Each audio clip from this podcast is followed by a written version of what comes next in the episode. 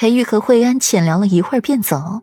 途中遇见了九公主身边的侍婢沉香，远远的见到裴玉，敛了敛神色，浅笑上前：“奴婢见过世子殿下，世子殿下千岁。”免礼。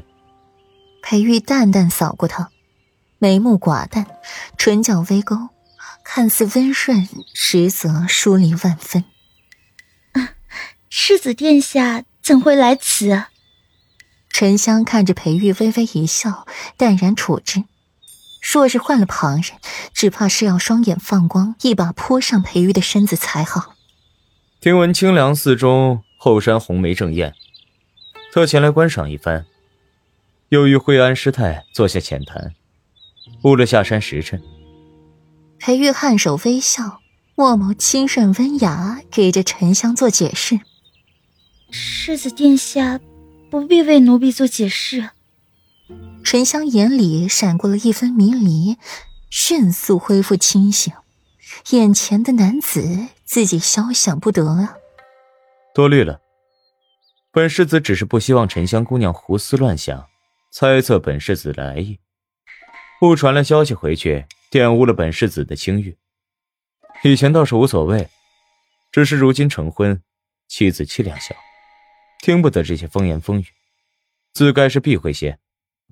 裴玉浅浅一笑，驳了沉香的话，转了脚风，从另外一条路下山。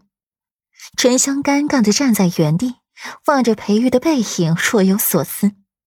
世子殿下似乎很宠爱那位世子妃殿下，那么他们还有出路吗？沉香，你愣着做什么？公主还等着你呢。前方梅林传来陈雪不满的催促音，沉香堪堪回头应话，提起了裙摆往梅林走。梅林中央的亭子中央的沉香墨制八仙桌上摆满了食蔬，水果也是新进回来的，新鲜干净，饱满多汁。周边环境更是恍若仙境，丝毫不逊色左长安家的梅林，甚至比其更添了几分仙气。沉香，你方才遇见谁了？耽误那么长时间。陈雪将沉香拉至了一边，低低询问：“我遇见了世子殿下。”沉香如实告知，眼里的繁复尽数隐藏。裴世子，他来看我们家公主。陈雪皱了皱眉，惋惜的摇摇头。只可惜我们家公主早已有了心上人了。不然和裴世子倒是郎才女貌，世上无双。是，远远的看了一眼便走了。沉香笑眯眯的应下，将裴玉博自己的话咽进了肚子里。真是可惜了。算了，这事儿莫要说与公主听了，免得公主心中愧疚，心情不好。陈雪摇摇头，我们家公主心眼就是好。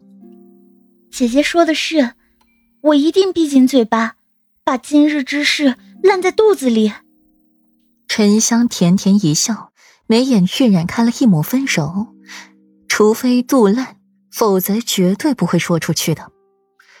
沉香站在了一棵梅花树下，她跟随公主在这里住过许多年了，认识的人都是一些师太、佛门众神，唯一遇见的男子便是世子殿下。